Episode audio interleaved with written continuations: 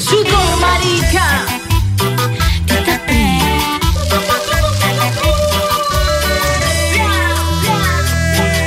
Por negra, por pobre, por puta y mujer, por ser amenaza para esta teocracia, toda esta miseria no puede durar si late el deseo de vivir en paz. Loca torta, sucia desbocada, que tiemble la tierra de pibas con ganas y acabar bien pronto con estas violencias. Vamos a acordar con tanta indiferencia. Lenguas insurrectas, cuerpos castigados, vivas y furiosas contra el patriarcado. Lenguas insurrectas, cuerpos castigados, vivas y furiosas contra el patriarcado.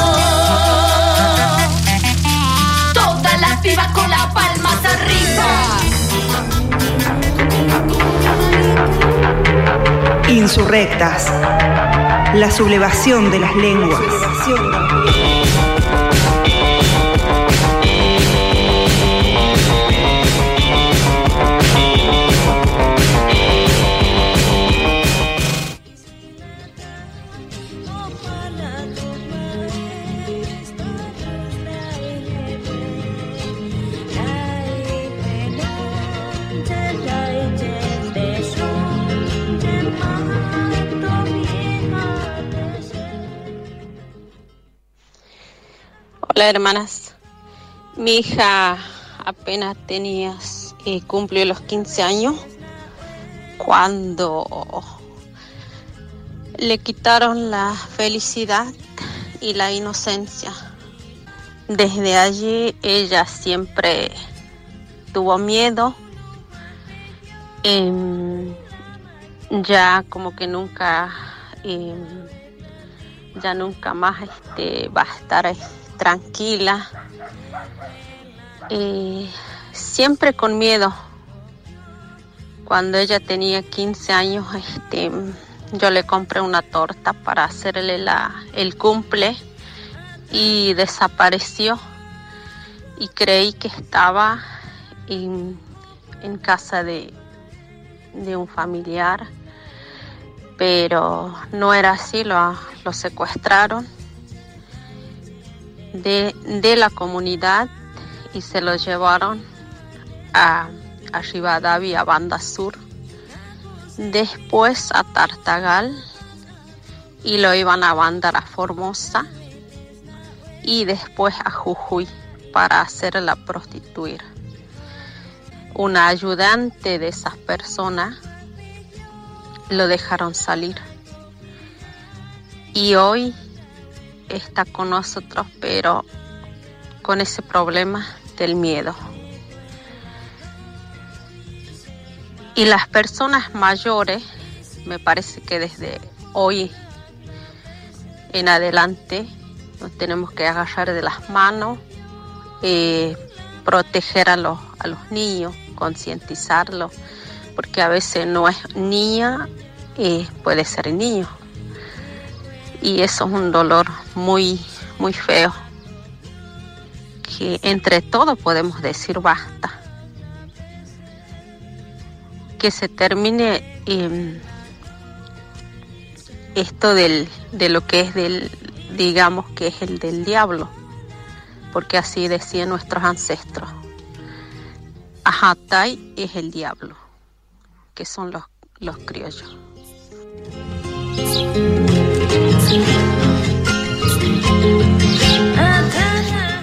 Mi niña, Irupé, solo siete años, jugaba que era una doctora, soñaba con cantar. De pronto su sonrisa se borró y en su mirada escondía un gran dolor, un dolor causado por tres personas, de buena familia, según decían. Dos hombres blancos la violaron y una mujer era cómplice que la amenazaba, que si hablaba mataba a su familia y la humillaba, la hacía sentir nada, le decía que se lo tenía merecido porque era igual que su madre. Basta de chineo, no más sonrisas borradas de las niñas y de los niños. no más sueños rotos por culpa de los blancos. Basta de chineo.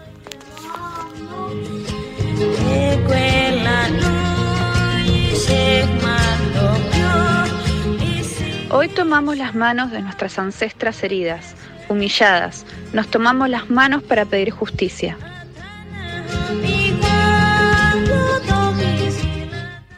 A mi abuela siempre le dolía la panza y siempre me cuidaba demasiado, hasta que un día me contó que a sus nueve años la violaron. Un grupo de hombres blancos la violó. Ella fue víctima de chineo. Es un crimen racista y patriarcal que desde entonces continúa en los territorios. Basta de chineo. Volvía de la escuela con mi prima, agarrada de la mano. Estaba cerca de mi casa. Nos faltaba mucho para llegar. Ella alcanzó a correr, pero yo no. Me subieron en auto, eran hombres blancos y me violaron. Hoy no quiero que eso le suceda a ninguna de mis hijas, por eso digo basta de chineo. Tomo las manos de mi madre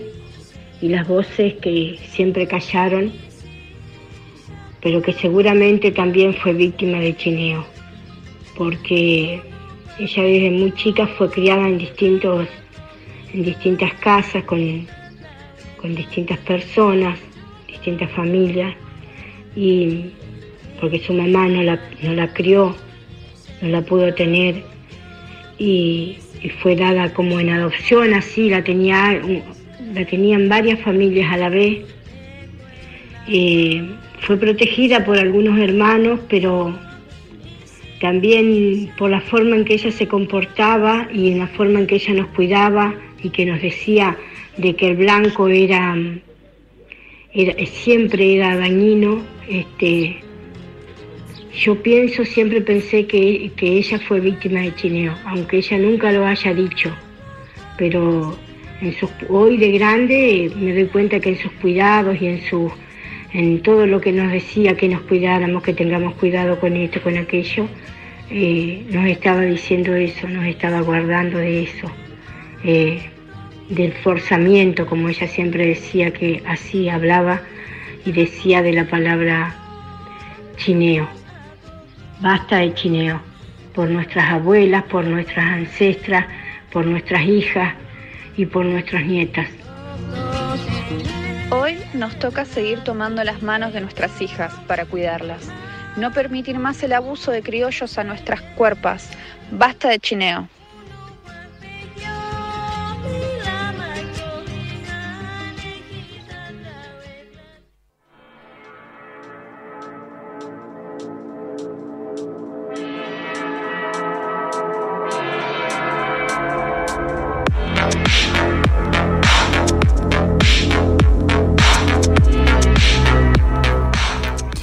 Muy buenas noches, insurrectas tengan ustedes. Bienvenidas, bienvenidos, bienvenides a, un episodio más de Insurrectas. Como cada jueves les estaremos acompañando hasta la hora 23. Hoy con un programa, bueno, ya lo habrán escuchado en el audio de apertura, bastante intenso, pero con un tema urgente que hay que hacer visible. Lo que, lo que estábamos escuchando, este audio de apertura, que fue esta vez un poquito más, más largo que los audios que solemos eh, poner en la apertura, es eh, la campaña eh, denominada Basta de Chineo, que está organizada desde el movimiento de mujeres indígenas por el buen vivir que comparten, eh, esto fue como un resumen, algunas de sus historias, las historias de sus hermanas, las que pertenecen a los territorios plurinacionales de este país. Son las voces del dolor de, sus ancestras, de nuestras ancestras, de sus hijas y de mm, todas aquellas que han, que han sufrido esta práctica que se sigue eh, llevando a cabo hasta nuestros días. Entonces, bueno, es una una manera de apoyar, de acompañar y difundir esta campaña Basta de Chineo, que si la buscan en las redes, si la buscan en YouTube, está para que puedan eh, comprender un poquito mejor de qué se trata, conocer las historias y acompañarlas, romper ese pacto machista, racista, colonial y ayudar a visibilizar y difundir eh, que la violación a las niñas indígenas es criminal. Eso es eh, parte de lo que vamos a tratar en Insurrectas en el jueves de hoy, en el día de hoy. Saludamos a Darío Genovese, nuestro operador que está siempre ahí atento con las teclas. Eh, de este lado, Débora Brizuela. Hoy iba a tener una, una insurrecta de la casa acompañándome, eh, Flavia Aguad, que le mandamos un beso enorme, pero está eh, bueno, con, mocos y todas estas cosas que nos agarran en estas épocas de cambio de clima, así que ojalá se mejore prontito. Le mandamos un beso también a Caro, que está en la misma, la insurrecta Caro Sam, que, mm, bueno, seguramente nos están escuchando desde el otro lado del éter de la insurrección. Y también, eh, bueno, quiero invitarles, queremos invitarles a que se sumen con con su mensaje. Pueden hacerlo a través del WhatsApp de Radio UTN, que es el 351-6200-094, 351-6200-094. Y si no, también pueden escribirnos a las redes. En Instagram nos encuentran como Insurrectas en la Radio, en Facebook como Insurrectas y en Twitter como Insurrectas 3, con el numerito 3. También tenemos programas eh, cargados en Spotify, que en los últimos días hemos podido actualizar un poquito y también en Linktree, que lo pueden encontrar, pueden ingresar a través del Instagram para ver algunos de los contenidos ya pasados de Insurrectas que están allí subidos. Hoy, eh, como les eh, mencionaba recién, un programa intenso, vamos a hablar de chineo y de racismo estructural intentar comprender qué significa eh, para, para, poder eh, comprender por qué se siguen realizando, se siguen sosteniendo estas prácticas y em, cómo se puede abordar con, con, cuidado y adoptar medidas que erradiquen este tipo de prácticas definitivamente. También vamos a tener un un glosario sobre feminismo antirracista en el segmento de la otra lengua de las cosas y después un arte de alcantarilla muy completo porque vamos a conversar con integrantes de Mamba, que es un colectivo antirracista, eh, para mm, poder abordar la identidad marrón aquí en Córdoba. Y también vamos a conversar con, eh, con Lul y con Enzo, que son eh, parte del, elenco, del equipo de, del Mississippi a Bahía, una obra teatral sobre la negritud que en los próximos días se va mm, a estar reestrenando. Bueno, y después, si nos queda tiempo, el quedándote oyéndote con la agenda cultural, eh, bueno, eh, que, viene mm, a, a, dar una base de dónde sacamos un poquito toda esta info que traemos. esta campaña Basta de Chineo viene a Em, a mostrar, a hacer visible que el chineo, bueno, es una práctica colonial de violencia sexual contra niñas, niños y mujeres indígenas. Eh, es una forma de racismo y está pasando en varios lugares de América Latina. En este caso, las mujeres indígenas reclaman a los estados que esta práctica se declare un crimen de odio y que sea imprescriptible. Entonces, eh, en nuestro país ya hay un pedido al Estado de que se asuma un compromiso real y urgente para poder abolir el chineo de una vez por todas. Eh, este, esta práctica que es parte de una política genocida contra nuestras naciones indígenas una de las que presenta este, este pedido al Estado argentino, una de las que encabeza esta campaña de basta de chineo, es eh, la huaychafe o guerrera mapuche Moira Millán, que seguramente, mm, bueno, eh, la, habrán escuchado nombrar porque aquí en Insurrectas la traemos también muchas veces y ella está siempre apoyando y llevando la lucha, en este caso, de, em, bueno, de las mujeres eh, y disidencias indígenas. Em, en nuestro país eh, tenemos que tener en cuenta varias cosas eh, que atraviesan este tema, incluso el, propio término chineo también está un poquito mal visto en algunos casos el concepto, ¿no? Em, la mirada sobre los derechos, las discriminaciones que sufren las mujeres indígenas tiene un doble enfoque visto desde, desde el análisis, ¿no? Por un lado, eh, una relación que tiene comparando los derechos y realidades en cuanto a los varones indígenas que son diferentes. Eh, o sea que ahí ya tienen una opresión muy fuerte porque son violentadas por parte de los varones indígenas que tienen derechos muy diferentes que los de las mujeres. Y por otro también en relación y en comparación con la realidad y los derechos de las mujeres no indígenas. Siempre remarcamos este eh, tipo de violencia estructural que sufren las mujeres, pero en este caso las mujeres indígenas eh, tienen, eh, bueno, además el, el, agregado, la violencia de lo que sufren por ser mujeres indígenas. Entonces aquí entra en juego lo que es la intersección, la interseccionalidad que podemos decir no solo en su doble, sino también en su triple discriminación, si sumamos también el tipo de discriminación, discriminación de clase que sufren las mujeres indígenas. Entonces, es muy importante mirar este fenómeno desde múltiples miradas, desde múltiples puntos de vista, desde diferentes instrumentos jurídicos y también otras categorías que nos permitan pensar em, en, conjunto como sociedad eh, soluciones o eh, posibles vías de, de, primero de visibilización y luego de salida a esta realidad actual y ancestral que sufren las mujeres indígenas hay una idea que, es importante recorrer, eh, desarmar, pensar, y, es que las mujeres indígenas sufren las mismas violaciones y, sus derechos colectivos que los varones indígenas. Eso no es correcto.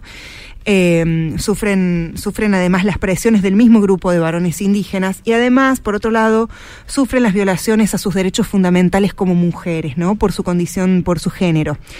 Entonces, ¿por qué es importante desarmar toda esta idea? Porque muchas de las violaciones a los derechos que sufren las mujeres indígenas están vinculadas a la violación de los derechos colectivos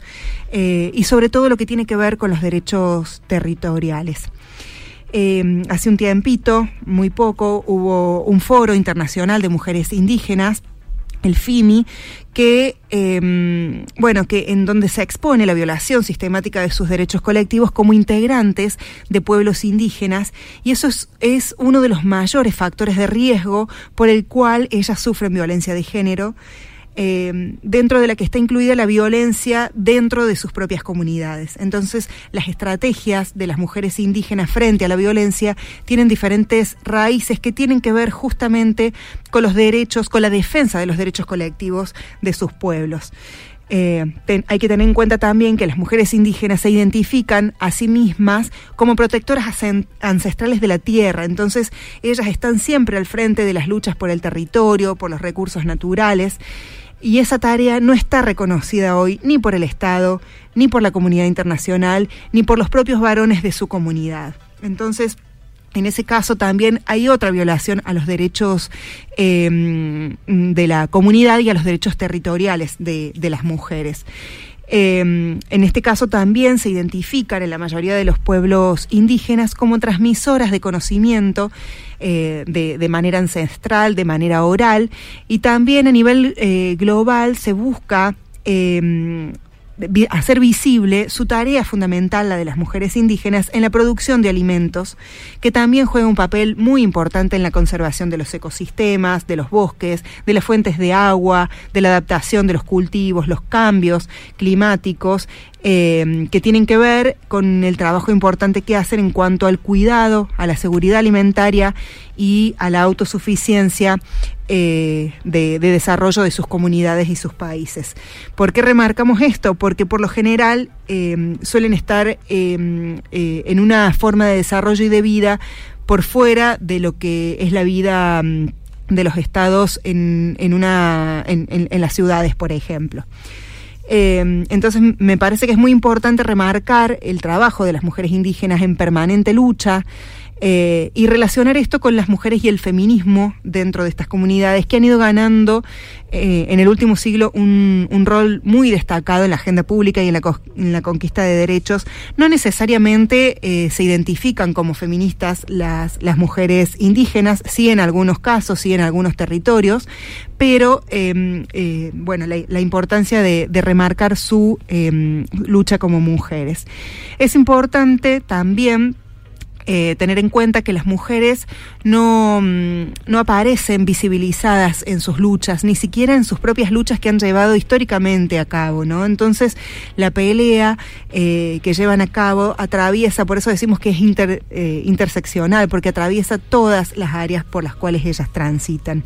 Entonces, por ejemplo, no hubo eh, ninguna, ninguna visibilización de su situación, de sus condiciones en la Convención Internacional para la Eliminación de, la Violencia o la Discriminación contra las Mujeres, siendo que eh, podemos, ya hemos mencionado eh, por lo menos cuatro tipos de violencia que, estructural que están sufriendo las mujeres indígenas.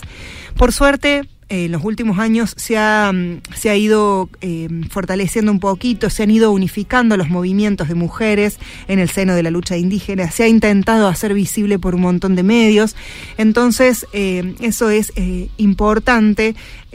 como, como un paso fundamental, darle visibilidad a las condiciones de vida de las mujeres indígenas, a sus problemáticas específicas, que no son las mismas problemáticas de violencia que tiene cualquier mujer y que em, además son problemáticas que no solo tienen que ver con su condición de género, sino también con su condición racial y de clase. Por eso decimos, insistimos en esta interseccionalidad en cuanto al tratamiento de los derechos vulnerados de las mujeres indígenas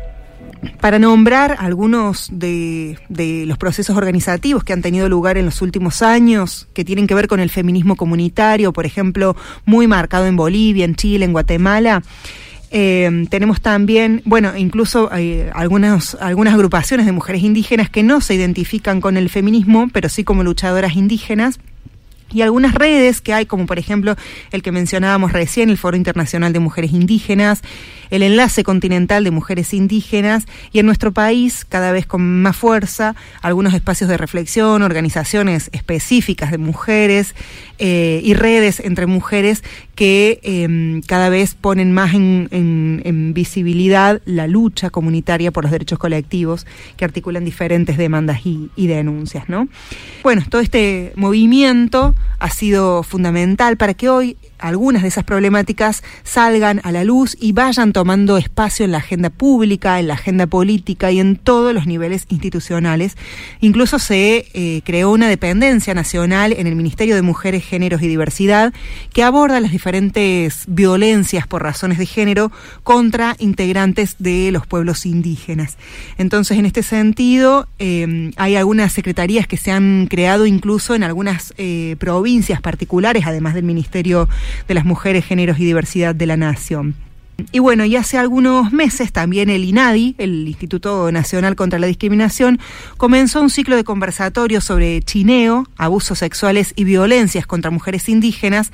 que eh, recorre la agenda y la, vida y la lucha diaria de estas mujeres, que es lo que mencionábamos un poquito al principio, que mostrábamos una parte de ese conversatorio en el audio de apertura. Eh, de ahí vienen un montón de nuevos interrogantes y de cosas, porque esta visibilidad no solo da eh, como, como, una intención, una forma de, ayudar a, comprender por qué las mujeres indígenas no solo sufren la opresión de género, sino también la opresión que tiene que ver con su nación, con su pueblo oprimido y dentro de su pueblo la opresión de los varones indígenas. Aquí viene también otra otra cuestión a, tener en cuenta y es justamente el término chineo, porque hay algunas organizaciones que no quieren hablar de ese término porque que también argumentan de que es discriminatorio y justamente eh, nosotros queremos relacionarlo con el, racismo estructural que sufren las, eh, las comunidades indígenas. Eh, entonces está esta discusión de chineo sí, chineo no, de violaciones, de cómo mencionarlo y los, los, debates que hay en el campo semántico son importantes también en el campo político, también en el campo ideológico, justamente porque el empleo de esta palabra se usa para describir, de la palabra chineo, se usa para describir y denunciar las violaciones a las mujeres y las niñas indígenas que desde, hace siglos se, se ejecutan, se perpetran en las provincias argentinas. También hay un vocablo que se usa eh, que es rameo y que eh, significa arrastrar, para hacer referencia a la práctica de arrastrar a las niñas indígenas. Se abusa de ellas, o sea, se las viola y, luego se las devuelve a las comunidades como si nada hubiera pasado. Es una práctica muy común, o sea, como si fuera una, una cosa que está naturalizada, ¿no? Que está, bueno, eh, que, se sigue realizando eh, comúnmente, por supuesto, en la mayoría de los casos por hombres blancos que son patrones de los hombres aborígenes o de los hombres de las comunidades indígenas que los llevan a trabajar a algún lugar y que mientras los varones eh, indígenas están trabajando, las mujeres sufren todo tipo de abusos y que en muchos, en la mayoría de los casos, no se animan a denunciar, no solo porque no les reciben o, no les dan importancia a las denuncias y quedan en la nada, sino por miedo a que sus familias, a que sus maridos pierdan sus, trabajos que se los dan los mismos jefes que, que, que abusan de ellas, ¿no? Entonces, es una situación realmente eh, terrible y, grave que hay que hacer visible y hay que tomar medidas, decisiones políticas urgentes. Estamos ante hechos de violación a mujeres y niñas que de ningún modo tienen que ver con prácticas eh, tradicionales de las comunidades, sino que son delitos contra la integridad sexual tal y como se establece en nuestro Código Penal, violaciones, abusos que demuestran la crueldad del sistema patriarcal y el pacto que sigue habiendo eh, y la complicidad que sigue habiendo entre mm, bueno, las masculinidades, ¿no? Entonces, no solo hablamos de, odio patriarcal, sino también de actos eh, cometidos de manera estructural, de manera sistémica, desde el orden patriarcal, este chineo, este rameo, que son cometidos generalmente, como decíamos recién, por jóvenes blancos, privilegiados, hijos del poder, que actúan con total impunidad y con el convencimiento de que los cuerpos de esas niñas, de esas mujeres indígenas, les pertenecen, así como eh, les pertenecen la tierra, las fincas, las estancias, la producción. Son cuerpos que son convertidos en una extensión de esa propiedad de las que son dueños, esa propiedad semifeudal, esas propiedades capitalistas. Entonces, eh, ese ejercicio del poder sobre, sobre esas propiedades de las cuales disponen da muestra de un odio racial que denota no solo la superioridad masculina que intentan eh, demostrar, sino también la superioridad cultural y étnica que intentan mostrar a través de estas violaciones sistemáticas eh, tanto a, la tierra como al, propio cuerpo de las mujeres y niñas indígenas, ¿no? Este, este tipo de realidades eh, siempre se ha tapado, se ha buscado tapar por todo un entramado de complicidad que tiene que ver, mm, mencionábamos recién este, este, este grupo privilegiado, estos hijos del poder, que mm, eh, lisa y llanamente hacen lo que quieren eh, impunemente y también se justifica y se invisibiliza dando, dando cuenta de, de, la, de la práctica eh, común y, naturalizada. ¿no? Entonces, el, el debate que, que, se propone, que, que traemos aquí a al discutidero es justamente em, problematizar esta realidad, hacerla visible y tener en cuenta que hay un montón de factores que juegan para que estas condiciones se sigan llevando a cabo, se sigan desarrollando, hechos que, que bueno, que en la mayoría de los casos quedan impunes. Entonces, también es momento de, de preguntarse bueno, ¿qué pasa con, esas mujeres? ¿Cómo, ¿Cómo se actúa? ¿Cómo funciona esa opresión racial, esa opresión de género, esa opresión de clase, esa, ese odio que hay ante los hechos de, violencia, que no es solo un problema cultural y que no queda solamente en el plano de, de, las, de las ideas y de, de los orígenes. Por eso decimos que que es muy importante relacionarlo con la interseccionalidad, ese odio racial que demuestra las violencias hacia las mujeres indígenas, no se da solo por ideas racistas instaladas por las clases dominantes para justificar sus, sus aberraciones, sus violaciones a los derechos humanos, sino también que hay eh, todo un plano material eh, y, una, y una posibilidad de que esto suceda, ¿no? Condiciones materiales que posibilitan que esto se siga perpetuando, que siga habiendo hechos de violencia.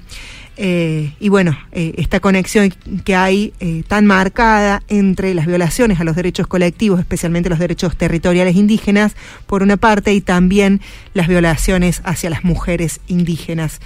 y a las niñas indígenas también. Bueno, un tema muy, muy fuerte que insistimos hay que darle mucha más profundidad. Vamos a seguir hablando sobre esto, pero yo voy a tomar un poquito de agua, así que vamos a escuchar un poquito de música y se pueden ya empezar a, a comunicar con Insurrectas. Ya venimos.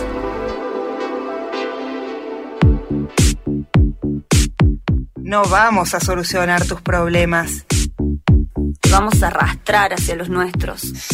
Insurrectas.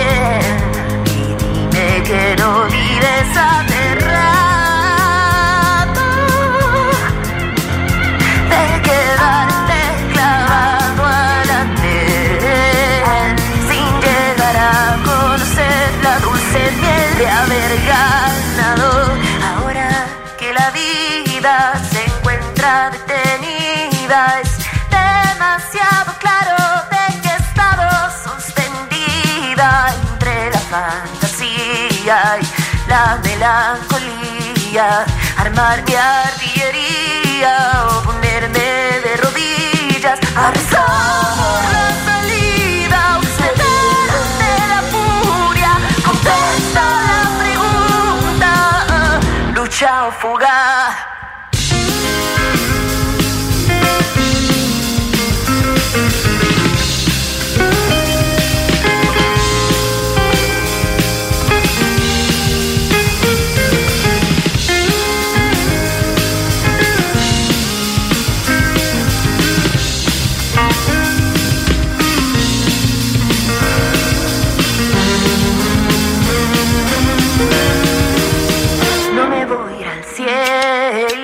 No me compro el engaño, no me voy a ir al cielo, no me compro el engaño, no me voy a ir al cielo, no me compro el engaño, no me voy a ir al cielo, no me compro el engaño.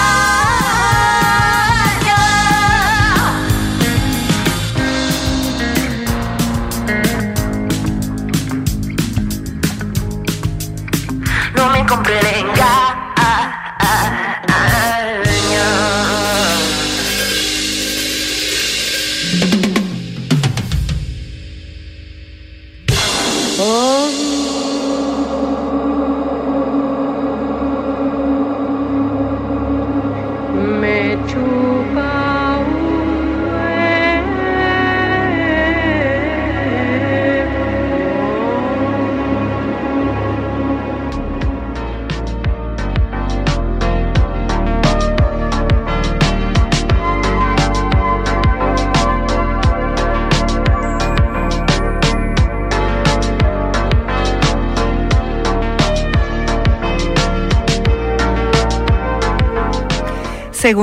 Segmento insurrecto de la noche, lo que estábamos escuchando es No es el cielo de Carla Rivarola.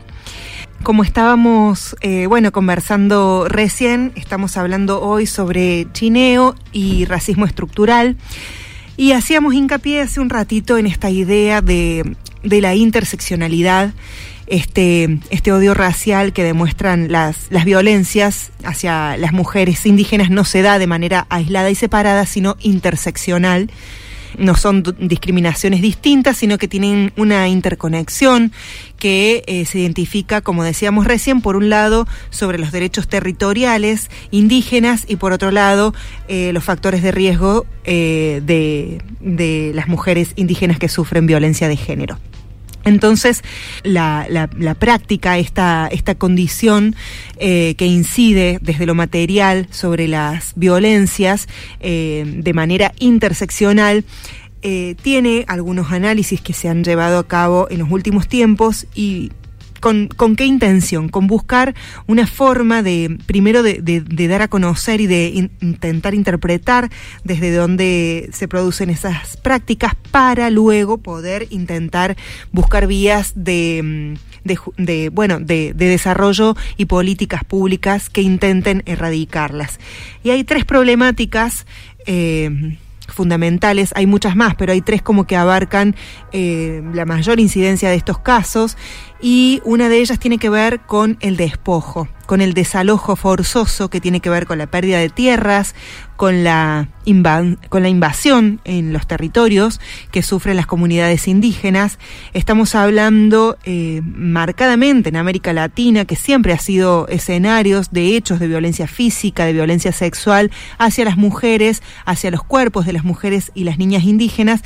que también se asumen como territorios en despojo y territorios de conquista. Por eso decimos que esto es interseccional, porque las violaciones a los derechos que hay sobre la tierra se condicen con las violaciones hacia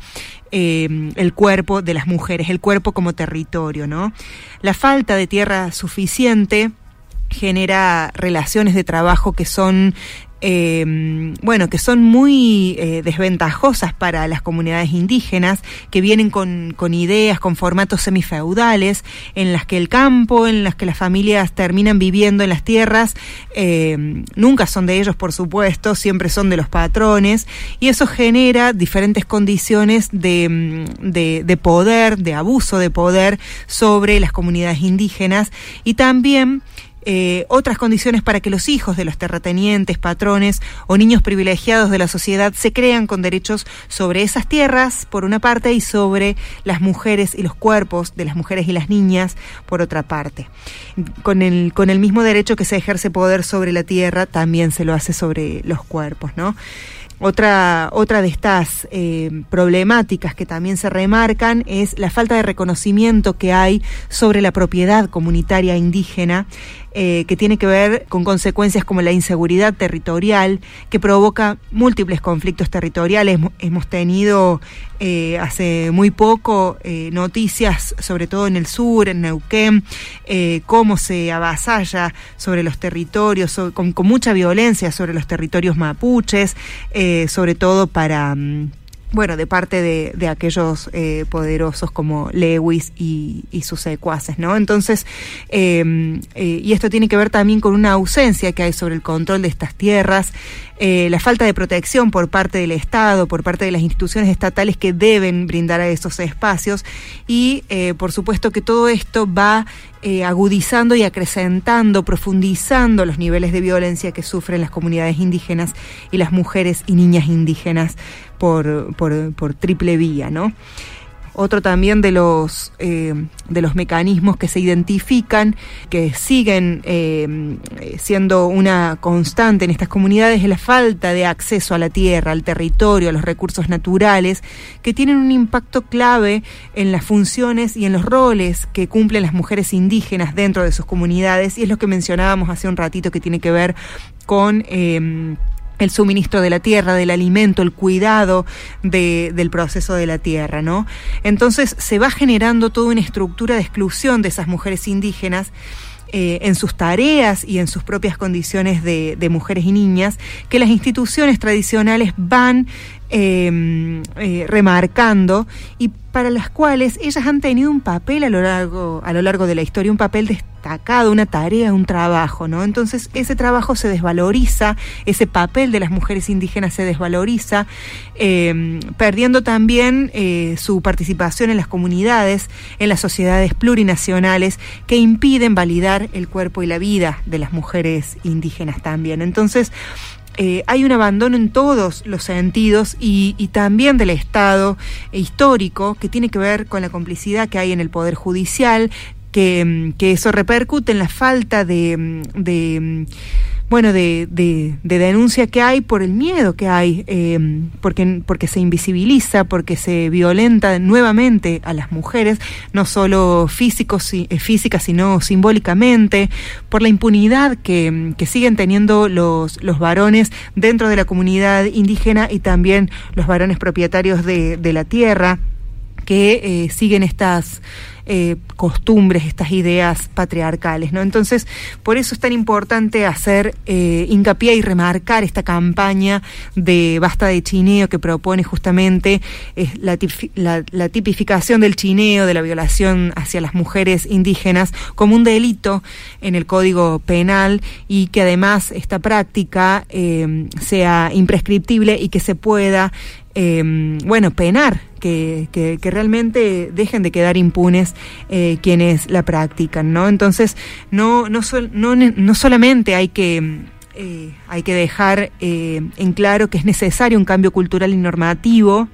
normativo en cuanto a las leyes, en cuanto a, a, las leyes que forman parte del Código Penal, sino también las medidas para proteger eh, a las mujeres, a las niñas, que, mm, que no se resuelven de la misma manera para todas las mujeres, ¿no? Son diferentes eh, las violencias que sufren las mujeres en general comparadas con las mujeres indígenas eh, en el plano de sus derechos colectivos como pueblos indígenas y también me refiero a, los derechos y a, la protección de sus territorios, de sus recursos y también de su propio cuerpo, ¿no? Hubo mm, hace poquito una nota muy interesante que salió en Feminacida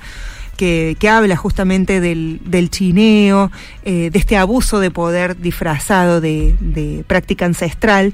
y que habla, bueno, de que, que da datos que son realmente estremecedores porque esta práctica se empieza a realizar a niñas indígenas desde los siete años de edad. Y quienes realizan estas prácticas son hombres adultos, terratenientes, con poder político y económico.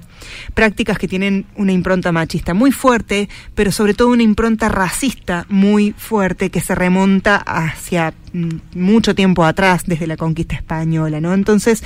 eh, este etnocidio que sufren los pueblos originarios desde hace tantos años se acentúa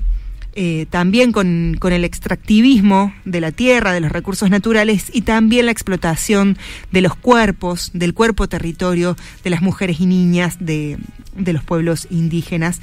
que bueno, que se, que se nota con, con mayor, bueno, con, con mayor impunidad en algunos lugares donde menos se puede acceder y que tiene que ver con algunos lugares que están alejados, con el monte. Hay algunos lugares que, mm, por ejemplo, eh, Salta, Chaco, eh, donde es muy común que todavía se siga, se siga realizando este tipo de, prácticas. Hay algunos ejemplos muy claros, muy fuertes, eh, algunas campañas que, que se vienen haciendo para poder visibilizar, para poder crear conciencia en la sociedad y lograr eh, tejer redes con los compañeros y las organizaciones con el objetivo mm, fundamental de erradicar esta práctica. Eh, tan terrible, modificar el Código Civil, el Código Penal, donde ya están previstas ciertas condenas en relación con las violaciones, para que pueda haber realmente eh, justicia en este tipo de casos y una tipificación del chineo como un crimen de odio, eh, que es justamente de lo que se trata. ¿no? Entonces, aquí eh, volvemos a, remarcar cómo se pone en juego la interseccionalidad en casi todas las opresiones en donde opera la discriminación de clase, la discriminación étnica y racial, la dominación de un pueblo sobre otro, la pobreza, la misma lengua, la misma lengua que es muy, muy importante porque hay muchas de las mujeres y niñas indígenas que eh, siguen hablando, o sea, que no hablan el castellano, que siguen hablando en sus propias lenguas, entonces tampoco pueden realizar denuncias por eso, porque no hay gente preparada para recibir una denuncia. Entonces es muy mm, es muy grande este, este, este tema y hay muchas áreas en las cuales trabajar, ¿no? Entonces, eh, eso también es discriminación, también es discriminación racial, también eh, tiene que ver con la falta de acceso a la educación, porque justamente implica, o sea, tener falta de acceso a la educación por parte de las mujeres o, o de la población indígena en general, implica una falta de información sobre sus propios derechos. Entonces, en muchos casos no tienen conocimiento de que eso se puede denunciar y que eso es un, es un crimen, ¿no? Eh, bueno, después, bueno, ahora se nos, se nos pasó un poquito el discutidero, pero si nos queda tiempo después vamos a mencionar algunos casos, eh, como el del caso Juana, que en realidad es un nombre ficticio para proteger su identidad, pero es una niña huichí de Alto de la Sierra, eh, que bueno, que, que ella eh, bueno, quedó embarazada con tan solo 12 años y no pudo acceder a un aborto luego de ser abusada por ocho hombres criollos. Eh, una niña que además tiene una discapacidad motriz y mental y que vive en condiciones de extrema pobreza, porque además una niña que es analfabeta y que al momento de la de la violación en 2015 no hablaba castellano. Entonces, al hacerse eh, eh, incluso se conoce que al hacerse los ADN y los testeos eh, de, de, bueno, para, para determinar eh, el caso de la violación, se dio con que su ADN, el ADN de, del abusador, no coincidía con ninguno de los ocho imputados. Por lo tanto, se determinó que ella venía recibiendo violaciones, venía siendo violada desde antes y por más personas de las denunciadas. Este tipo de, de casos que, que se que, que, bueno, por, por, suerte llegaron la justicia, son los que permitieron empezar a dar a conocer y hacer visible esta práctica tan aberrante. Así que bueno, eh, hay mucha información. Eh, mucho, mucho para conocer, muchos casos. Eh, busquen eh, chineo, busquen basta de chineo para conocer un, un, poquito más. Vamos a seguir, por supuesto, hablando en lo sucesivo de, de este tema.